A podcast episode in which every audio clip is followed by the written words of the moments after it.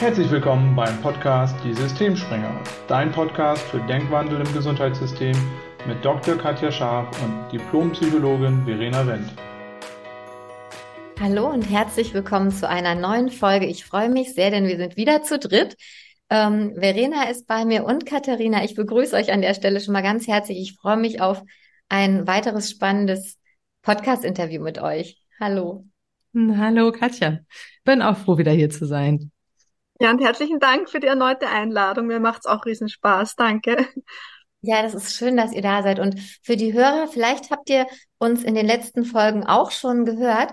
Ansonsten empfehle ich euch auch Folge 89. Da stellt Katharina sich ausführlicher vor und berichtet über ihr Buch Kopfsache gesund, die Heilkraft der Gedanken, was wir an dieser Stelle wieder jedem herzlich empfehlen. Es ist kurz, es ist kurzweilig, es ist ein Riesenspaß, es zu lesen für alle die, die sich für neue Ansätze in der Medizin, insbesondere wenn es darum geht, wenn wirkliche Heilung und nicht nur Symptombekämpfung gefragt sind. Und in den letzten Folgen haben wir gesprochen über Psychoneuroimmunologie und Endokrinologie. Wir haben gesprochen über Epigenetik.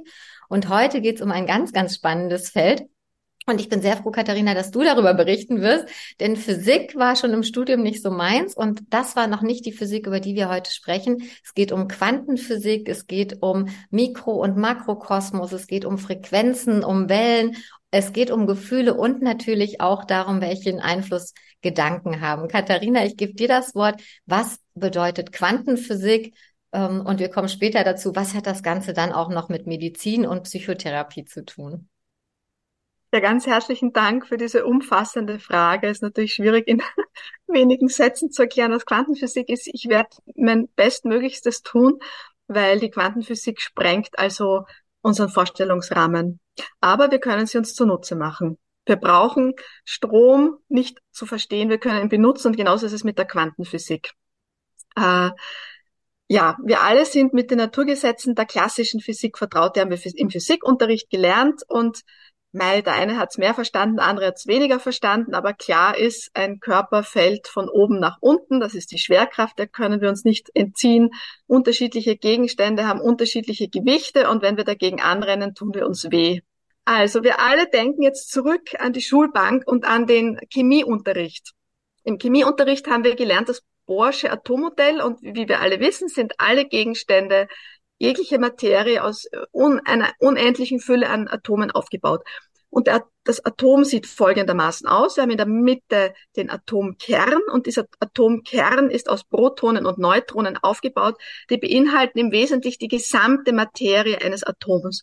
Und drumherum laufen die Elektronen, die haben fast gar keine äh, Masse, kein Gewicht. Die sind äh, elektrisch negativ geladen, während die Protonen positiv geladen sind. Das hält, diese Spannung hält das gesamte Atom zusammen. Und das Bohrsche Atommodell hat sich dahingehend erweitert, dass wir heute wissen, diese Elektronen ziehen nicht brav ihre Bahnen, sondern die zischen in Lichtgeschwindigkeit, nahezu in Lichtgeschwindigkeit um den Kern des Atoms herum, äh, in ungeordneten Bahnen, also praktisch wie eine Wolke um den Atomkern. Und dieses Herumzischen der Elektronen gibt ähm, dem Atom seine Festigkeit. Weil sonst ist es ja so, dass über 99 Prozent der Masse im Kern sind. Drumherum dachte man früher ein Vakuum. Das ist auch nicht so. Das Vakuum ist gefüllt mit masselosen Partikelchen, den sogenannten Photonen oder im menschlichen Organismus nennt man sie auch Biophotonen. Das sind im Prinzip einfach Energie- und Informationsträger. Und in diesem Vakuum ist nicht, sind nicht nur die Photonen beziehungsweise Biophotonen, sondern ganz viel Strahlung. Elektromagnetische Strahlung die ist geladen, aber auch ungeladene Strahlung. Und das ist im Wesentlichen der Aufbau. Und wenn wir das jetzt auf die Materie übertragen, die Größenverhältnisse, wenn wir uns vorstellen, der Atomkern ist Stecknadelkopf groß, dann wäre das gesamte Atom, hätte einen Durchmesser von fünf Metern. Oder anders gesprochen, das Atom, der Atomkern hätte eine Größe von einem Fußball, dann wäre das einen Kilometer groß, der, der, das, das ganze Atom. Das heißt, im Wesentlichen ist die Materie, macht nur ein Milliardstel des Feststofflichen aus, der Wirklichkeit. Und der Rest ist im Prinzip einfach materieloser Raum, mit viel Information. Und nur weil die Elektronen so schnell darin herumzischen, haben wir den Eindruck oder erleben wir unsere Welt als feststofflich. Und jetzt haben sich daraus also unglaubliche Entdeckungen abgeleitet. Wir wissen ja, Quantenphysik gibt schon seit, seit Beginn des 19. Jahrhunderts. Da gibt es so ganz wichtige Nobelpreisträger wie ja, Albert Einstein, Schrödinger, Max Planck habe ich schon genannt mit dem Atommodell, ähm, äh, ähm, Eisenberger, das muss man jetzt wieder rausschneiden, jetzt habe ich die Namen wieder durcheinander gebracht. Nicht schlimm. Ja.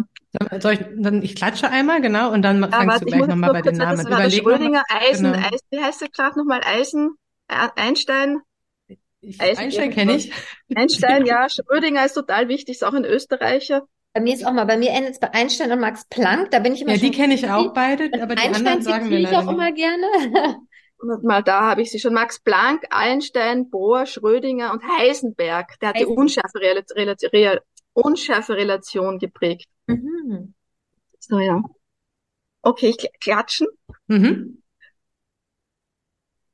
Genau, und wie wir wissen, gibt es ja schon seit Anfang des letzten Jahrhunderts ganz bedeutende Quantenphysiker, also allen voran Albert Einstein, aber Max Planck eben, der dieses Quantsche Wirkungs... Nein, ich muss, Entschuldigung. Mach nichts, mach nichts, warte, ich, ich muss mal kurz mitstimmen. Also, bereit? Und wie wir wissen, gibt es die Quantentheorie und die Relativitätstheorie vom Einstein ja schon seit Anfang des 19. Jahrhunderts. Also das sind so ganz wichtige Persönlichkeiten, viele davon Nobelpreisträger wie Max Planck, Schrödinger, eben Albert Einstein, Heisenberg. Also wir sehen schon, die Quantenphysik stammt aus dem deutschsprachigen Raum.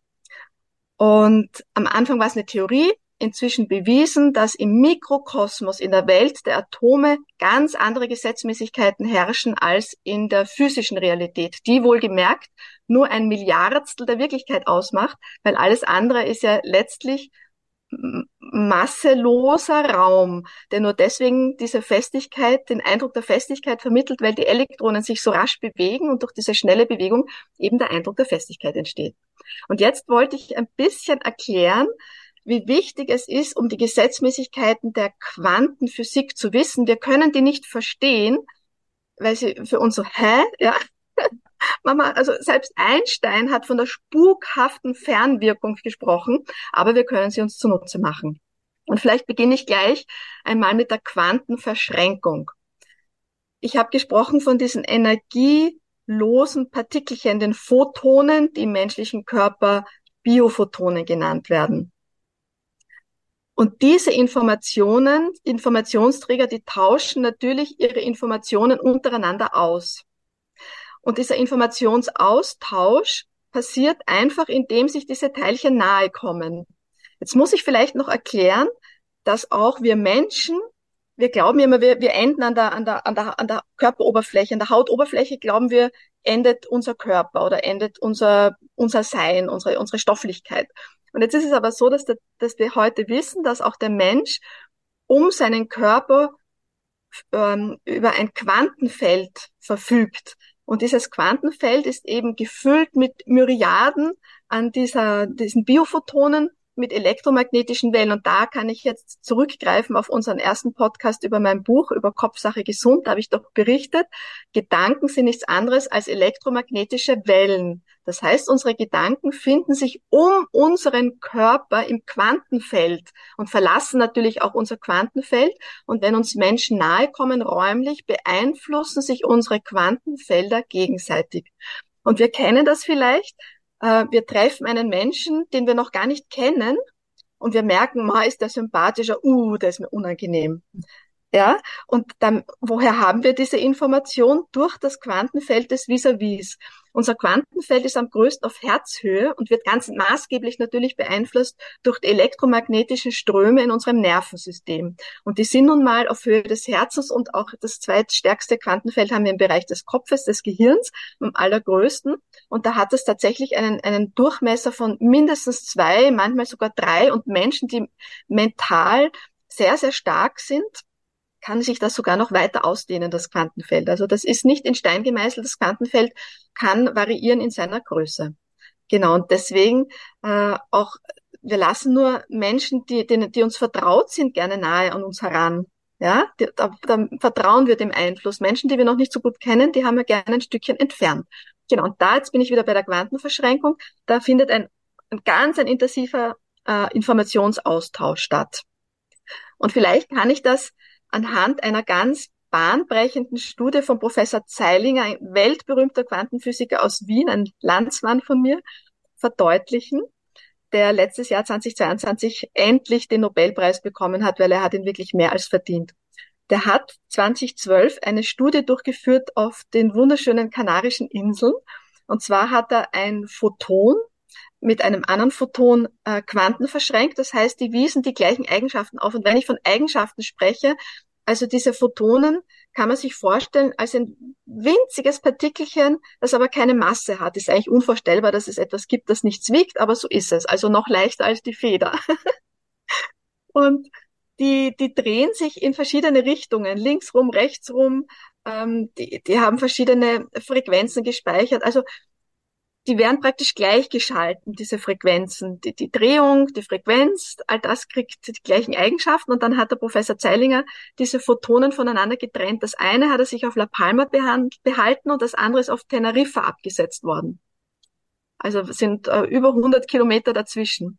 Und dann hat er ganz was Smartes gemacht. Er hat ich nenne jetzt das äh, Photon auf La Palma als Photon Nummer eins und das auf Teneriffa als Nummer zwei. Und jetzt hat er ein drittes genommen und hat, das dritte hat andere Eigenschaften aufgewiesen und hat das Photon Nummer drei mit Photon Nummer eins verschränkt. Das heißt, Photon Nummer eins hat seine Eigenschaften plötzlich geändert. Das hat die Eigenschaften von Nummer drei angenommen und dann ist diese, diese das wunderbar bewiesen, das, das Photon auf Teneriffa hat genau die gleichen Eigenschaften angenommen wie die anderen zwei Photone. Und das ist unerklärlich, warum ohne Überwindung einer Wegstrecke noch einer, eines Zeitverlustes, also instantan, unmittelbar gleichzeitig hat es seine Eigenschaften gewandelt. Und das nennt man die spukhafte Fernwirkung.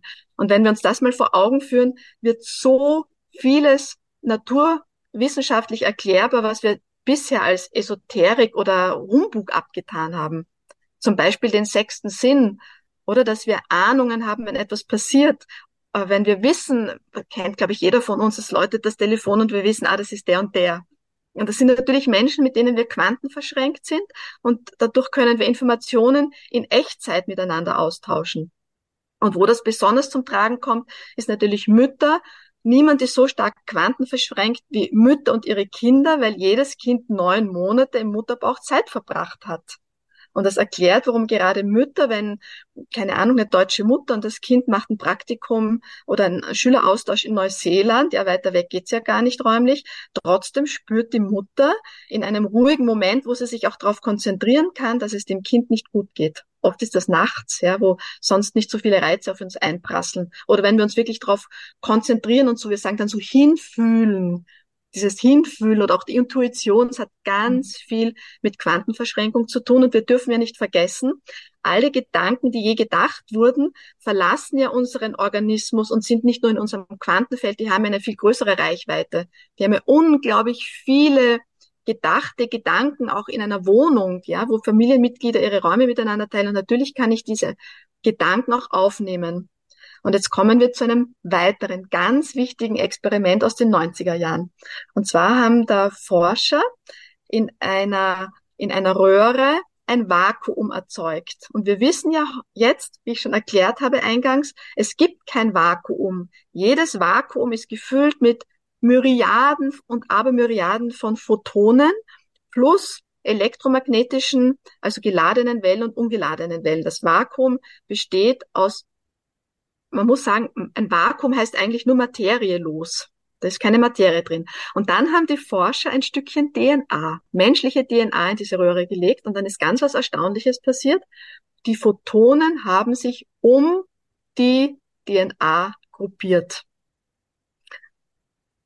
Und dann wurde die, dann wäre natürlich spannend zu erforschen, ob die DNA sich verändert, hat. Das ist eine Studie aus den 90er Jahren, da hat man das noch nicht untersucht. Dann hat man die DNA aus der Röhre herausgenommen. Und das Spannende ist, dass die Photonen ihre Anordnung beibehalten haben. Das, damit war bewiesen, dass die DNA erstens einmal einen starken Magnetismus ausübt auf Photonen, dass unsere DNA, die ja wirklich je, in jedem Zellkern vorhanden ist des menschlichen Organismus, maßgeblich die Informationen weitergibt an Photonen, äh, dass die sozusagen die, die Befehle aus dem Zellkern weitergegeben werden an die Informationsträger, an die Photonen und damit ist eben auch bewiesen, dass die DNA diese Photonen beeinflusst, weil die haben ihre räumliche Anordnung verändert. So, und jetzt kommen wir zu einer nächsten ganz bahnbrechenden Studie oder Erforschung von einem Professor Gurwitsch aus Russland. Und er war insofern arm, weil er wurde nicht ernst genommen. Er hat schon 20, 1923 herausgefunden, dass Zwiebel eine sogenannte ultraschwache Zellstrahlung haben. Also diese Photonen oder Biophotonen, wie man sie im menschlichen Organismus nennt, hat er schon in den 20er Jahren, also vor 100 Jahren, genau, genau vor 100 Jahren entdeckt und konnte nachweisen, dass sich diese Strahlung äh, im, in Abhängigkeit davon, wie es der Zelle geht, verändert. Also gesunde Zellen haben eine sehr starke Strahlung und kranke Zellen haben eine schwache Strahlung. Und er hat diese Strahlung dann tatsächlich, ich glaube, in den 50er Jahren auch an den Körperzellen nachweisen können und hat behauptet, er könne so von Krebszellen und gesunden Zellen unterscheiden. Der wurde aber ein bisschen verlacht, wurde nicht so ernst genommen, die Forschungen wurden nicht aufgegriffen. Ich glaube, es wurde ihm sogar verboten, weiter zu praktizieren. In Russland herrschten damals sehr strenge Zeiten nach dem äh, Zweiten Welt der Nachkriegszeit. Also das ist sozusagen im Sande verlaufen. Glücklicherweise wurden diese Studien, diese ultraschwache Zellstrahlung zwischenzeitlich im neuen Jahrhundert, im 21. Jahrhundert jetzt bestätigt. Und es beweist, dass, und diese ultraschwache Zellstrahlung ist zwar sehr schwach, äh, bewegt sich aber in Licht, nahezu von Lichtgeschwindigkeit durch den Körper. Das heißt, benachbarte Zellen kommunizieren miteinander und geben die Informationen in Lichtgeschwindigkeit durch den gesamten Körper weiter. Das heißt, wir wissen heute, dass alle Körperzellen durch diese ultraschwache Zellstrahlung miteinander quantenphysikalisch kommunizieren. Also ohne Masse und ohne Überwindung, das ist eigentlich unglaublich und diese Information weitergeben ohne Überwindung von einem Raum, sondern das geschieht durch Quantenverschränkung instantan. Also wenn die Galle, Gallenblase operiert wird, erfährt das sofort der kleine C ob es wichtig ist oder nicht. Ja. Und wenn das Immunsystem schwach ist, äh, kriegt sofort das Mikrobiom im Darm mit, uh, holler Gefahr, ich muss mich oder kann mich jetzt verändern. Also alles, was im Körper passiert oder was wir unserem Körper Gutes tun, tun wir allen Zellen Gutes, weil alle Zellen davon erfahren. Das ist super spannend. Also erstmal vielen Dank für diese, ja, du hast schon anfangs gesagt, das ist ein mega komplexes Feld, Quantenphysik, ne? Für diese Erklärung, leicht verständliche Erklärung, was das überhaupt ist. Ich glaube, es ist für ganz viele Menschen wirklich ganz neu. Und Physik ist ja so ein Schulfach, entweder man mag es oder man mag es nicht. es gibt, glaube ich, viele da draußen, die auch mit Physik so ihre Probleme hatten. Und die Quantenphysik ist ja noch mal wieder ganz anders. Und das, was du gerade gesagt hast, ist so ein Beispiel dafür, ich kann mir vorstellen, es ist für Menschen so schwer greifbar, weil es eben nicht sichtbar ist. Wir haben ja bisher so gedacht, okay, Nervenzellen kommunizieren, wenigstens kann man das irgendwo abbilden oder man hat eine Vorstellung davon, weil es eben Materie ist. Und die Quantenphysik beschäftigt sich jetzt mit den Dingen, die ja irgendwie unsichtbar sind und das ist so schwer greifbar. Deswegen ist für uns irgendwie nicht nachvollziehbar. Wie kann das denn sein, dass jetzt irgendwie ähm, ein Teilchen auf der einen Insel mit einem Teilchen auf der anderen Insel kommuniziert, wenn die keine Standleitung haben. Ne? Das ist irgendwie so für unseren Verstand einfach nicht nachvollziehbar. Aber das ist vielleicht auch die Grenze unseres Verstandes, ne? weil wir irgendwo ja auch so konditioniert wurden durch die Wissenschaft, durch die Art, wie wir Wissen angehäuft haben, dass wir uns immer auf die Materie konzentriert haben. Und was bei mir so hängen geblieben ist, dass du sagtest, dass das so ein kleiner Bruchteil nur der Realität ist. Ich weiß nicht, du hast irgendwie so und so viel Milliardstel, ich kann es in Zahlen gar nicht sagen, aber dass das, was wir sozusagen Materie nennen, so einen kleinen Teil ausmacht und das ganze, ganz große Universum, was ganz anderen Gesetzmäßigkeiten unterliegt, die man mit der Physik eben nicht erklären kann, das macht den Rest aus. Und da haben wir bislang sehr wenig hingeschaut. Habe ich das einigermaßen richtig das wiedergegeben? Wunderbar beschrieben und ich bin auch dankbar, dass du das aufgenommen hast mit dem Kosmos, weil da gilt eben nicht die Quantenphysik. Die Quantenphysik gilt im Mikrokosmos. Okay. Die klassische Physik, die wir alle kennen, mhm. gilt in der Materie, bei uns hier mhm. auf der Erde. Und im Kosmos gilt die Relativitätstheorie von Einstein. Also wir haben praktisch drei verschiedene Ebenen. Okay. Ja, und ich möchte jetzt noch einen ganz wichtigen Punkt aus der Quantenphysik herausgreifen. Dann habe ich die wesentlichen Punkte beschrieben, die für uns wichtig sind. Warum haben Psyche, Gedanken, Emotionen einen so großen Einfluss auf unseren Organismus? Und das ist die unschärfe Theorie oder Re Relation von Heisenberg. Ich habe doch beschrieben, wie diese Elektronen da um den Atomkern herumschwirren in nahezu Lichtgeschwindigkeit mit in einem Affentempo. Und wir können, wenn wir das messen wollen, wir können entweder sagen, äh, wo ist das Atom oder welche Geschwindigkeit hat es, aber wir können niemals beides sagen. Und bei diesen Untersuchungen fiel auf, dass der Beobachter beeinflusst mit seinen Gedanken, wo das Atom gerade ist und was es macht. Also es geht so weit, dass das Atom je nach Beobachtung Teilchen- oder Welleneigenschaften aufweist. Und das ist ja aber nun wirklich spooky. Bei einer klassischen Medizin haben wir doch wirklich, legen wir Wert drauf, der, der unbeteiligte Beobachter, jedes physikalische Experiment in der klassischen äh, Physik gilt nur dann, wenn unterschiedliche Personen das zu unterschiedlichen Zeitpunkten reproduzieren können. Und in der Quantenphysik wird dieses Gesetz über den Haufen geworfen. Der Beobachter bestimmt das Ergebnis der Untersuchung mit wenn der Beobachter möchte, dass das Teilchen, äh, dass, das, dass das Photon äh, Teilcheneigenschaft aufweist, dann weist es Teilcheneigenschaften auf und wenn Wellen, dann Wellen und wenn er möchte, es dreht sich links, dann links, dann und das ist ja klar, dass das so sein muss, weil es nimmt ja Informationen auf und unsere Gedanken sind ja Informationen und die speichert das Photon und nimmt dann die entsprechenden Eigenschaften an. Also es ist eigentlich total logisch, dass der Beobachter mit dem Versuch das Endergebnis des Versuches mit beeinflusst, weil sich diese Mikropartikelchen, und es ist vielleicht auch noch wichtig, dass ich dazu sage, also die Quantenphysik gilt auf dem atomaren Bereich, im subatomaren Bereich, also wir haben im Physik, im Chemieunterricht gelernt, Protonen, Neutronen, Elektronen, aber die bestehen auch noch einmal aus kleineren Masseteilchen. Also da kann man wirklich noch tief vordringen. Plus es gilt bis zu Molekülen. Kleine Moleküle sind auch noch den Gesetzmäßigkeiten der Quantenphysik unterworfen. Moleküle sind der Zusammenschluss von einigen Atomen. Genau, und wenn sich dann mehrere Moleküle aneinander lagen, dann wird es feststofflich, dann gilt die klassische Physik ich finde das so spannend, dass wir da so verschiedene Ebenen haben, die es zu differenzieren gilt. Aber da erkennt man, wie aus dem Geist letztlich Materie entsteht. Und ich, ich muss jetzt wirklich auch einen, einen, Bogen spannen in unsere wunderschöne christliche Religion, die Schöpfungsgeschichte. Im Anfang war das Wort. Und mhm. das Wort ist Geist und der Geist schuf die Materie, kommt die Schöpfungsgeschichte, oder? Wie in sieben Tagen ist jetzt ähm, ähm, praktisch als Metapher zu sehen, die sieben Tage, mhm. sieben Tagen die Erde geschaffen wurde. Und das bestätigt jetzt die Quantenphysik. Also ich finde das, ich kriege eine Gänsehaut, wenn ich das jetzt da so erzählen darf. Ja, während du erzählst, habe ich auch ganz viel Gänsehaut. Also vielen Dank dafür. Und das ist ja genau das, weil wir, wir spekulieren so lange darüber, was war denn am Anfang da, woraus ist irgendwas entstanden.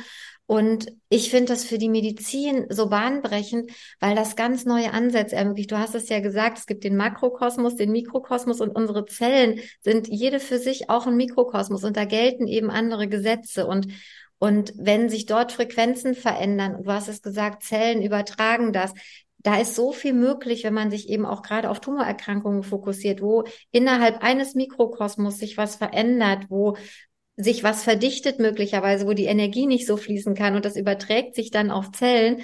Und für mich macht das zunehmend mehr Sinn, sich dann darauf zu fokussieren, dass man Emotionen hat und Gedanken denkt, die positiv sind, weil das unsere Frequenzen verändert, weil letztlich ähm, was man immer so hört, nur weil es nicht äh, sichtbar ist, heißt es nicht, dass es nicht existiert. Das wird quantenphysikalisch erklärbar. Und da den Raum aufzumachen, wegzugehen von diesen Phänomenen, die es schon immer gab, die aber bisher immer so in die esoterische Ecke gedrängt mhm. worden sind. Also sowas wie, wie die Heiler, die wahrscheinlich in Anführungszeichen nur, und nur ist jetzt nicht mit wenig gemeint, weil es ist sehr, sehr viel, mit Energie arbeiten, die das intuitiv spüren, erkennen, weil sie sich vielleicht Zeit nehmen, Ruhe nehmen, raus aus dem stressigen Alltag bringen und diesen Frequenzen einfach folgen. Und das finde ich für die Medizin bahnbrechend, wenn man das weiterdenkt, was man da an Möglichkeiten eröffnet. Und vielen Dank, dass du das so plastisch dargestellt hast, weil ich glaube, dann kriegt man eine kleine Vorstellung davon, was möglich ist und Gedanken erschaffen Materie, weil letztlich ist alles Energie und sie ist entweder dichter verpackt, dann kann ich sie greifen. Wenn sie aber wie in so einer Wolke ganz feinstofflich ist, dann kann ich sie nicht anfassen und es ist trotzdem die gleiche Energie. Sie ist nur in einer anderen Frequenz verpackt. Und das war für mich so eine Erkenntnis aus der Quantenphysik, weil man sich das tatsächlich nicht vorstellen kann, wenn man so schulphysikalisch geprägt ist. Da hat man irgendwie eine Masse und eine Dichte und eine Geschwindigkeit und du hast es gesagt, Gegenstände fallen von oben nach unten. Und das bringt alles, wirbelt's im wahrsten Sinne des Wortes jetzt so ein bisschen durcheinander. Also auch als du es gerade noch erzählt hast, habe ich gedacht, das ist, das ist Wahnsinn, was sich gerade tut. Absolut. Ja, vielleicht, genau. Ich möchte noch dazu erwähnen, ich bin ja Pathologin und es hat ja in den, in, im, im 19. Jahrhundert, also in den 50er Jahren des 19. Jahrhunderts hat ja Virchow, ein, ein weltberühmter äh, Deutscher oder der erste deutsche Pathologieprofessor, hat ja das Weltbild, das medizinische Weltbild Bild bis heute geprägt, indem er den, die Aussage getan hat, der Ursprung der Krankheiten beginnt in einzelnen Körperzellen. Das war damals wirklich bahnbrechend, weil bis dahin hat man gedacht, äh, der menschliche Körper entsteht aus so einer Art Urschleim. Da haben wir die vier Säfte-Lehre mhm. jahrhundertelang gehabt. Das heißt, es war revolutionär zu sagen, der Körper besteht aus einzelnen Zellen. Durch das Mikroskop wurde das sichtbar und, ein, und, und die Ursache für Erkrankungen sind kranke Zellen. Mhm. Und die Quantenphysik sagt uns jetzt genau genommen, ähm, nicht die kranke Zelle ist die Ursache für Erkrankungen, sondern vorgeschalten ist die falsche Information. Und letztlich bewegen wir uns in der Medizin hin zu einer Informationsmedizin, ist die Quantenmedizin im eigentlichen Sinne. Und die Frage ist nur, wie kann ich die Information, die richtige Information an kranke Zellen dahingehend am besten überbringen, dass sie wieder genäst oder überhaupt gar nicht erst krank wird. Genau, jetzt, ich habe dich vorhin unterbrochen, Verena, entschuldige, aber ich wollte es unbedingt jetzt hier noch anbringen. Alles gut, das war ja auch wichtig, das nochmal zu ergänzen. Ich habe nur gedacht, als ähm, Katja so gesprochen hat, die Medizin heute konzentriert sich ja so auf die Materie und also die Schulmedizin meine ich, auf die Materie und auf diese physikalischen Gesetze. Aber ist es nicht so, dass die Medizin früher, also wenn ich so an Yoga denke, ich mache total gerne Yoga, da taucht das ja auch zum Beispiel auf mit den Energiefeldern. Da ist das ja auch immer so, dass man die, die Hände vom Herzen verschränkt. Und ich habe gerade gedacht, ich glaube, ich habe es auch in deinem Buch gelesen, aber ich bin mir nicht mehr sicher, dass das auch ähm, in den in den alten Heillehren, traditionell chinesische Medizin, ayurvedische Heillehren, die ja Jahrtausende alt sind, dass das da ganz normal ist, oder? Dass man Energiefelder mit einbezogen hat. Das machen nur wir heute nicht mehr, oder? Aristoteles, der hat immer schon gesagt, ähm, was heilt, ist die Arzt-Patienten-Beziehung, positive Gedanken ja. Und, und, auch natürlich die Maßnahme, das richtige Verhalten. Ja. Aber genau das finden wir in der ayurvedischen Medizin und auch natürlich in der traditionell chinesischen Medizin, äh, die ja auch Energiebahnen im Körper beschreiben, die wohlgemerkt heute auch schon naturwissenschaftlich bewiesen sind, mhm. weil man die mit Licht darstellen kann. Da fließt der Strom in den Energiebahnen. Also auch die mhm. Meridiane sind heutzutage nicht mehr eine Fantasie, mhm. ein Fantasiegespinst der alten Chinesen, sondern äh, naturwissenschaftlich bewiesen. Ein, ein Arzt, der nicht an meine Gesundheit glaubt, hat in meinem Leben nichts verloren, ja. Ja, und das ja. ist ein wichtiger Punkt. Das ist ja auch wieder an alle, die zuhören. Da haben wir so oft schon drüber gesprochen. Äh, ich habe heute wieder gesehen, es gab wieder einen großen Artikel über Kommunikation in der Medizin und es mhm. ist, wir haben da so stark den Fokus drauf und dennoch gelingt es uns eben oft nicht, diese Haltung und diese innere Haltung dazu mit aufzunehmen. Es geht oft um diese auch wieder ähm, die, die dreidimensionale Welt, das Wort, was ich spreche, aber nicht, wie ich das spreche. Und wenn ich als Arzt an bestimmte Dinge nicht glaube, dann sind wir wieder auf so einer Frequenzebene. Dann ist es herausfordernd, so zu transportieren. Und du hast es gesagt. Und ich glaube, das ist auch ein wichtiger Punkt. Such dir den Arzt, der sozusagen energetisch mit dir auf einer Ebene ist und du, du wirst das spüren. Das, man kriegt das ja manchmal so mit, wenn, wenn ein Arzt schon sagt, naja, das ist unheilbar. Und heute wissen wir, es gibt nichts, was nicht möglich ist in der Medizin. Das heißt nicht, dass alles heilbar ist, nur allein der Glaube daran wird eine andere Frequenz ausrichten. Das ist so mein Appell an Ärzte. Wirklich macht euch der Gedanken bewusst, die ihr denkt, guckt, was ihr davon aussprecht und auch für die Patienten, wenn ihr euch nicht wohlfühlt, ist es auch mal okay zu wechseln, um sich in ein Umfeld zu bringen, wo ich vertraue, wo ich wirklich hingehe und Vertrauen habe, dass ich in Anführungszeichen dort gut aufgehoben bin. Und du hast es gesagt, diese Quantenverschränkung spielt ja auch da eine ganz wichtige Rolle. Deshalb ist das so ein wichtiger Punkt an der Stelle. Das sind so die Aspekte, wo Quantenphysik im Alltag super zu integrieren ist. Also wirklich seinem, seinem Gefühl zu vertrauen, wo fühle ich mich gut aufgehoben. Das ist nicht nur Spinnerei, sondern das hat was damit zu tun. Und Verena, du hattest Yoga angesprochen. Ich habe früher mhm. auch mal gedacht, muss ich zugeben, ich habe wenig Yoga gemacht. Ähm, ich bin ja auch schulmedizinisch geprägt. Und auch diese Chakren, diese Energiezentren, das war für mich war das auch Esoterik am Anfang. Also mhm. ich gebe es ja zu und ich kann das nachvollziehen, dass wenn man aus der reinen Schulmedizin kommt, dass man da erstmal denkt, so, ne, dann tanzt man da irgendwie um den Stuhl. Also das gibt ja die unterschiedlichsten Bilder, die auftauchen, wenn es um diese Gespräche geht. Und dass man jetzt weiß, es ist wissenschaftlich erwiesen, man kann das messen, man kann diese Energiezentren, Katharina, du hast es gesagt, das Herz hat das Größte und das Gehirn hat ein großes. Wenn man das misst, kann man die Felder messen, die Frequenzen messen. Und das ist die schöne Botschaft an alle, die bis jetzt noch nicht dran glauben, sich vielleicht einfach zu öffnen. Man muss es nicht glauben, aber sich zu öffnen für die Möglichkeiten, weil ich glaube, dass das in der modernen Medizin ein ganz großes Tor aufmacht für Dinge, die wir bisher noch nicht für möglich gehalten haben. Deshalb danke auch mal für das Yoga-Beispiel. Bei mir tauchte direkt der Buddha mit den ganzen bunten Lichtern ja. vor mir auf. Und ja. Und äh, wenn man sich jetzt mit den wissenschaftlichen Aspekten beschäftigt, dann, dann macht das Sinn. Die haben alle unterschiedliche Frequenzen und das strahlen sie aus und das ist, ist messbar. Das ist das, wo früher auch mal von Aura lesen. Alles, was man eben so in diese esoterische ähm, Ecke geschoben hat, lässt sich zunehmend beweisen. Das finde ich total schön. Und wir Mediziner sind ja so, Katharina, dir wird es genauso gehen vielleicht. Wir sind ja schon so, wir brauchen Beweise. Wir brauchen immer noch eine Studie, die irgendwie belegt, dass es so ist, möglichst viele Patientenzahlen. Deshalb finde ich es so schön, du hast es auch in einem anderen Interview gesagt, ähm, sich eher zu konzentrieren auf die Einzelfälle und einfach mal mhm. zu gucken, was macht den Einzelfall besonders? Und vielleicht ist es kein Einzelfall, sondern wenn du weltweit guckst, zeigen sich dann ähnliche Sachen. Ähm, und das finde ich total spannend. Das wäre so, so meine Vision für Medizin der Zukunft, dass sich das verändert, dass wir einfach uns öffnen für diese Möglichkeiten. Absolut.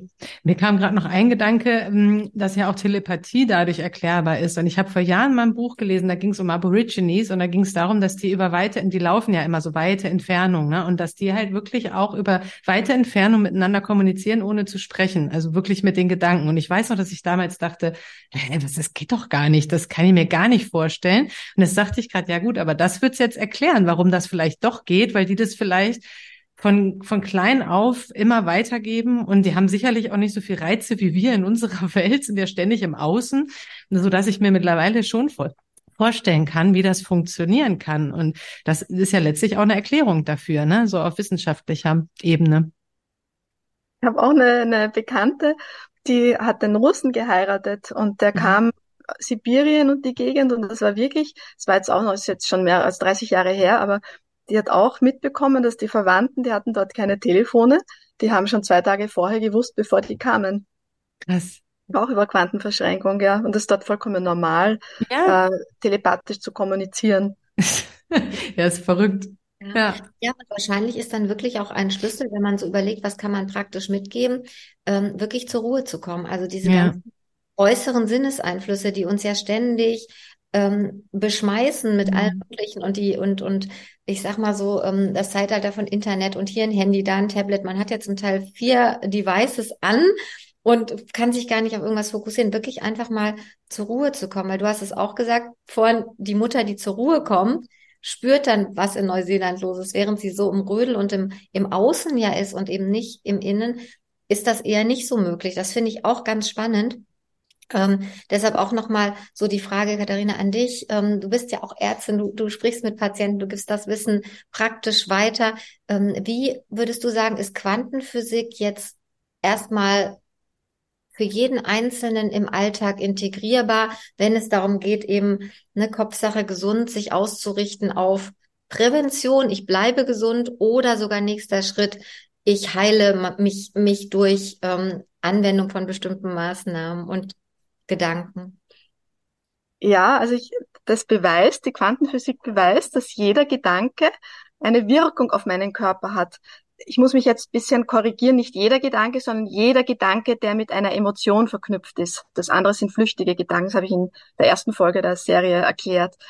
Und dass wir wirklich aufpassen und darauf achten und eine sogenannte Hy Gedankenhygiene betreiben und immer wieder mal überprüfen, was denke ich, weil es ist wirklich, der Einstein hat das auch so lieb gesagt, es ist der reinste Irrsinn zu glauben, dass sich etwas verändert, wenn wir unsere. Gedankenstrukturen nicht, wenn wir nicht umdenken und auch mal sich hinzusetzen und zu schauen, was denke ich denn so, wenn, wenn eine Stunde lang ist und das zu überlegen. Und wir haben, ich vergleiche das immer so gern mit der Atmung unserer Gedanken, weil auch der, die, die Atmung fließt automatisch, der Gedankenstrom ist automatisch und wir können in jedem Moment bewusst entscheiden, ah, ich nehme einen tiefen Atemzug Atme tief ein und aus und entspanne mich. Und wir können in jedem Moment entscheiden, unseren Gedankenduktus zu unterbrechen und bewusst einen schönen, uns unterstützenden Gedanken zu denken. Und Gedanken werden ja dann auch wieder zur Gewohnheit. Das ist ja erst der Beginn. Und ich finde, dass äh, jetzt diese, diese kleine Folge, die wir hier gemacht haben, das vernetzt sich so schön, das Wissen aus den Neurowissenschaften, der Epigenetik, der Psychoneuroimmunologie, der Quantenphysik. Das gibt so ein großes neues Ganzes wo ja un ein riesiges Feld jetzt zu experimentieren, ja. Wir können ja auch üben, telepathisch zu kommunizieren. Ich habe das letztens mit einer Freundin gemacht, hat halt viel mit Meditation zu tun. Mhm. Vielleicht kann ich da jetzt gleich noch eine wissenschaftliche Studie auch noch erzählen.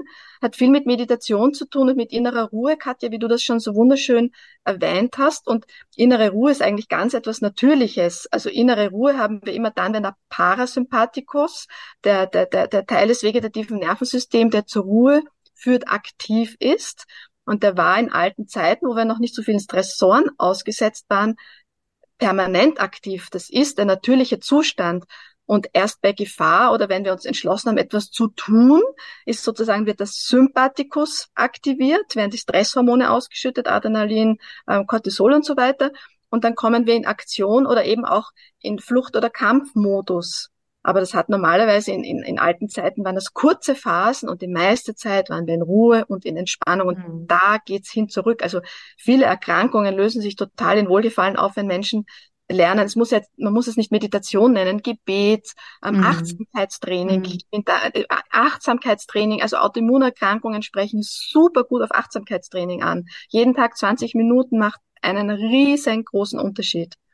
Ich habe aktuell eine WhatsApp-Gruppe laufen, mit wo, wo wir fünf Minuten Achtsamkeitstraining am Tag machen. Also wirklich jede Minute zählt. Ja, mhm. Äh, die, und, und so können wir eben die Erkenntnisse aus der Quantenphysik in unser Leben integrieren und werden merken, dass die ganz automatisch zur Anwendung kommen. Ich werde immer häufiger merken, dass ich weiß, wer anruft oder dass ich ähm, genau, ich denke an jemanden und drei Tage später treffe ich ihn. Oder ich spüre, ich spüre regelrecht auch, wenn ich jemandem etwas Unangenehmes gesagt habe, wie das im Nachgang in dem arbeitet, obwohl er schon längst nicht mehr mit mir in einem Raum ist.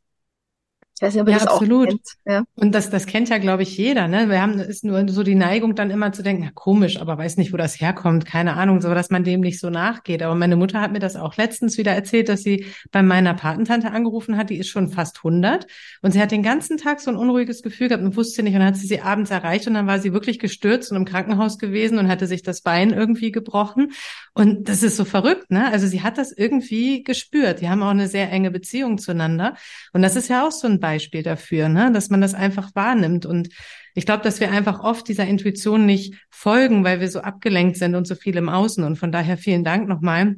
Auch die Psychotherapie hat das ja schon erkannt und baut das viel ein in die Therapien, Achtsamkeit, Training, Meditation, diese Momente zur Ruhe zu kommen. Und das muss wirklich nicht viel Zeit sein. Auch danke für den Hinweis, weil es ist wirklich einfach machbar im Alltag.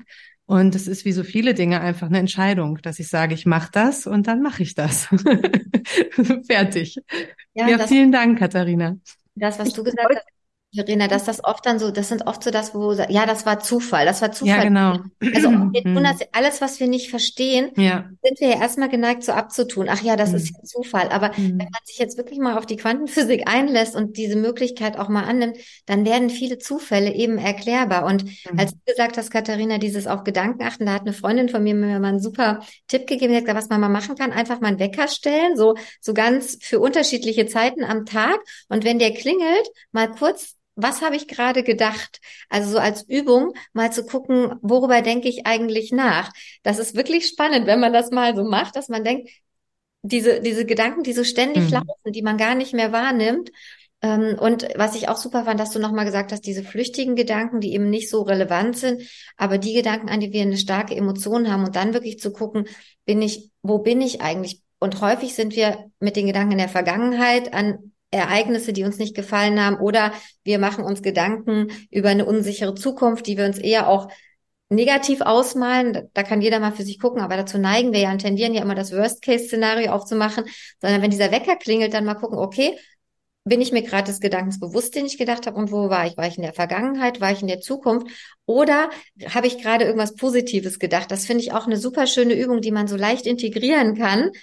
Ähm, und auch das ist wieder so eine ja, so eine Sache von Durchhaltevermögen ist regelmäßig zu machen. Ich habe mich auch ertappt, ich habe es dann eine Woche gemacht, dann habe ich wieder aufgehört. Mhm. Ähm, also es ist einfach so spannend, wie wir so eine alte ähm, ja, Gewohnheiten Muster dann wieder fallen. Also total super, dass ihr das alles nochmal so auch und, mit Beispielen habt, weil jeder hat diese Alltagsbeispiele. Absolut, ja, und man kann ja einfach immer wieder anfangen, das ist ja das Schöne. Ja. Ne?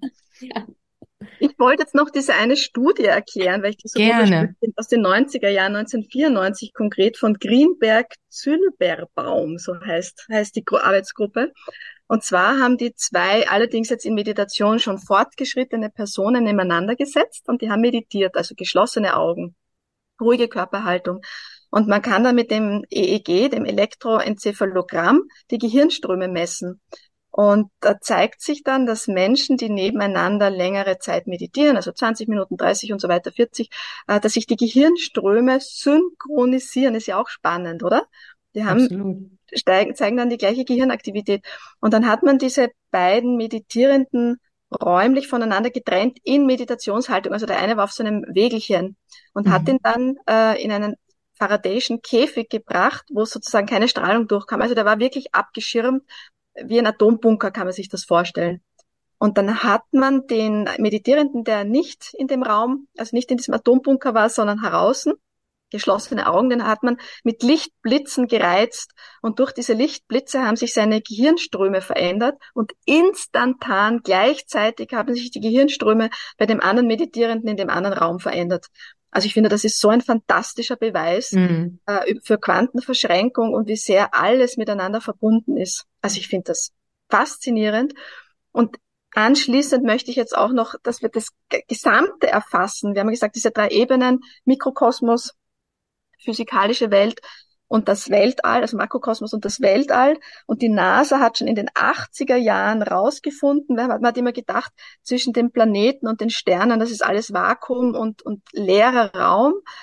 Pustekuchen, wie in unseren, wie in unseren Atomen, ist auch im Großen, im Kosmos, ist, sind die, die Himmelskörper eingebettet in ein Informationsnetz, das man fotografieren kann. Das hat die NASA, ich glaube, 1986 äh, fotografieren können und seitdem wissen wir, es gibt nichts Leeres da draußen. Es ist alles mit Information gefüllt und alles ist miteinander verbunden. Alles und, und da, auch dieser esoterische Ausspruch, alles ist eins, wo man sich so ein bisschen denkt, mein, mein Gott, und die Augen verdreht. Es stimmt, es ist wirklich alles miteinander verbunden. Wir gehören alle zusammen. Und ja. wenn ich anderen schade, schade ich mir selbst durch die Quantenverschränkung. Das ist wirklich, das ist irre, oder? Und wenn ich dem anderen Gutes tue, tue ich mir selbst Gutes. Also schon aus Eigennutz heraus ist wichtig, positiv zu denken, anderen, mit, für Mitmenschen mitzudenken. Genau. Ja, und ich kriege gerade Gänsehaut, wenn du das erzählst, weil es ist tatsächlich ja auch so, ähm, das, das hat ja was dann auch wieder mit einem kollektiven Bewusstsein zu tun. Also mm. theoretisch könnten wir diese Erde, die ja gerade wirklich in Bahnen gerät, wo man sich wünscht, dass sich was verändert, aber da wirklich gemeinsam Gedanken auszustellen. Es gibt ja auch diese gemeinsamen Meditationen, wo sich viele Menschen verbinden, gleichzeitig verabreden und wo sich tatsächlich Energie spürbar verändert. Das heißt, auch das ist eine, eine großartige Möglichkeit für Wandel beim Einzelnen. Wir sprechen ja immer von Wandel im Gesundheitssystem, aber letztlich einen globalen Wandel. Das, das sind unglaubliche Möglichkeiten, wenn wir sie nutzen. Da gibt's fantastische Studien aus Amerika, wo mehrere tausend Menschen gleichzeitig meditieren und die Kriminalitätsrate um über 20 Prozent sinkt. Es ist, finde ich, ja, fantastisch. Ich es auch. Und mittlerweile gibt's ja auch diese, diese globalen ähm, Walking Meditations, wo sich wirklich weltweit die Menschen treffen zur gleichen Zeit und das machen. Und ich persönlich bin, bin wirklich so neugierig tatsächlich, was dann passiert. Und ich bin mir auch sicher, dass nach diesen großen Events irgendwas auf der Welt passiert, was eben auch positiv ist. Also das, das ist, das ist ja wirklich die schönste Nachricht, dass wir es so in der Hand haben. Also das, das finde ich, dass wir so viel Power haben. Und deshalb die Einladung, ja, achte auf das, was du denkst. Das ist, glaube ich, so und immer wieder bewusst, danke, also Katharina, danke, danke, danke. Auch, dass du Quantenphysik so, so plastisch erklärt hast. Ähm, also das ist ja wirklich was. Ähm, man hört immer 3D, 5D und dann denken viele so, hm, ja, aber 5D ist so Bewusstsein, dann bist du in dieser esoterischen Wolke. Nein, bist du nicht. Es ist einfach eine andere Dimension, die wir noch nicht greifen können und die wir wahrscheinlich nie verstehen werden, aber mit der wir zunehmend arbeiten und sie nutzen können. Also super schön. Vielen Dank in dem Zusammenhang, ich danke, dass du das mit dem 3D und 5D aufgegriffen hast, weil ich denke auch mal so äh, ein bisschen esoterisch.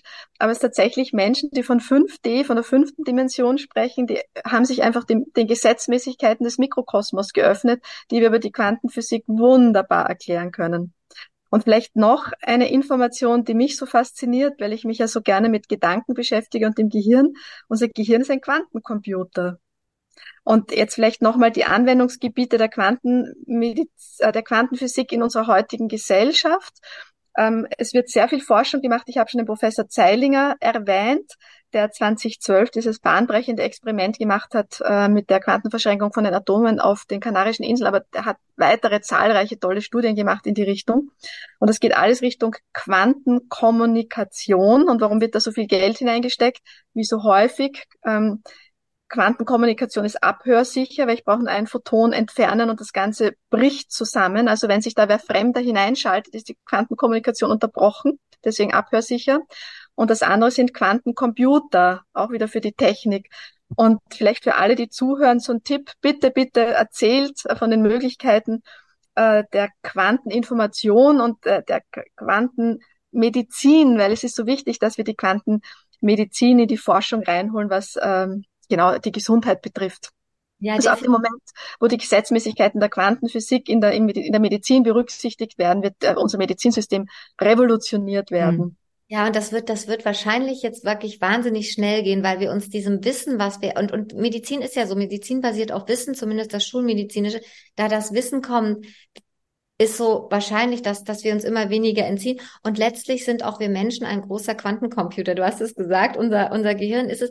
Auch wir arbeiten mit Frequenzen, auch wir arbeiten mit elektrischen Strömen. So nutzen wir ja auch Technik. Also ein EEG oder ein EKG könntest du nicht ableiten, wenn wir nicht diese Frequenzen hätten und die Ströme hätten. Das heißt, das ist so spannend und ich bin mir sicher, dass das jetzt wirklich der erste Schritt ist in eine ganz neue Ära und du hast gesagt Quantenmedizin, das wird sicherlich also das kann man, also ich kann es sehen, Medizin der Zukunft. Absolut. Vielen Dank, Katharina, für diesen spannenden Podcast über Quantenphysik. Hast du noch etwas, was du ergänzen möchtest? Ist dir noch etwas wichtig zu sagen, bevor wir zum Abschluss kommen? Tatsächlich, das habe ich gerade noch im Kopf, weil ich ja davon gesprochen habe, dass unser Gehirn ein Quantencomputer ist. Und das hat damit zu tun, ähm, vielleicht kann ich das noch kurz erklären, was ein Quantencomputer ist. Bisher haben wir äh, Computer im binären System, 0 und 1, 0 und 1, also praktisch immer eine Auswahl zwischen Schwarz und Weiß und das entspricht eigentlich mehr so dem Stammhirn, der, der, der, der, dem, der Materie, dem dreidimensionalen Bewusstsein. Und die Quantencomputer, die haben ja mehrere Auswahlmöglichkeiten. Da kann man zwischen 0, 1, 2, 3, 4 ähm, wählen. Ja, und das heißt, wenn ich ähm, 100 Milliarden Nervenzellen habe, sind da ganz viele unterschiedliche Verbindungsmöglichkeiten, Verknüpfungsmöglichkeiten. Und unser, unser Quantencomputer ist von der Leistungskapazität aber mit der Anzahl der Nervenzellen und der Synapsen begrenzt. Und unser Gehirn ist, hat viel weniger Nervenzellen als der Kosmos Himmelskörper hat, ja. Das heißt, der Kosmos, das Weltall, das Universum ist ein so unfassbar viel größerer Quantencomputer als unsere Köpfe. Und damit ist für uns der Kosmos, das Universum und ich möchte jetzt ganz bewusst auch noch mal sagen, Gott nicht verstehbar, weil mhm. unsere Köpfe, unser Quantencomputer, unsere Gehirne das nicht erfassen können. Wir können es nicht kognitiv erfassen, aber das Wunderbare ist, wir können es über unser Nervensystem erfahren. Ja, und das hast du ja eingangs auch gesagt. Wir müssen es vielleicht auch nicht verstehen, um es anzuwenden. Und das ist mhm. ja der Punkt. Wir können es uns zunutze machen. Wir können es anwenden. Ich glaube, das widerstrebt vielleicht so ein bisschen der menschlichen Natur oder zumindest der Natur von vielen, die sich so mit Wissenschaft beschäftigen. Wir wollen immer gerne alles verstehen, aber letztendlich ähm, ist das eben vielleicht so der Bereich, wo wir es nicht verstehen müssen, aber wir können es und dürfen es für uns anwenden und für uns nutzen, oder? Genau, genau, das wollte ich zum Ausdruck bringen. Also wir ja.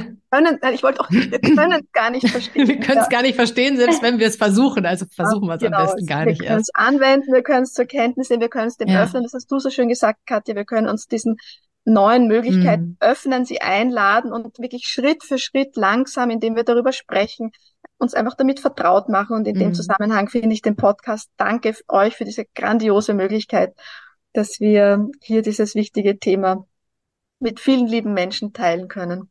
Ja, danke dir, dass du das mit uns gemacht hast. Danke dir für das tolle Buch.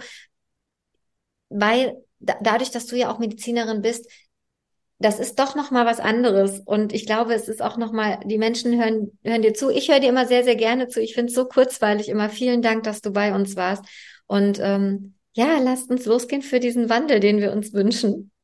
Absolut. Danke. Ein sehr schönes Schlusswort. Ja, und wenn du jetzt zugehört hast und das interessiert dich und du möchtest mehr erfahren über unsere Arbeit, Katja und meine Arbeit, dann schau doch mal bei Mind for Health vorbei, bei Instagram, Facebook oder LinkedIn.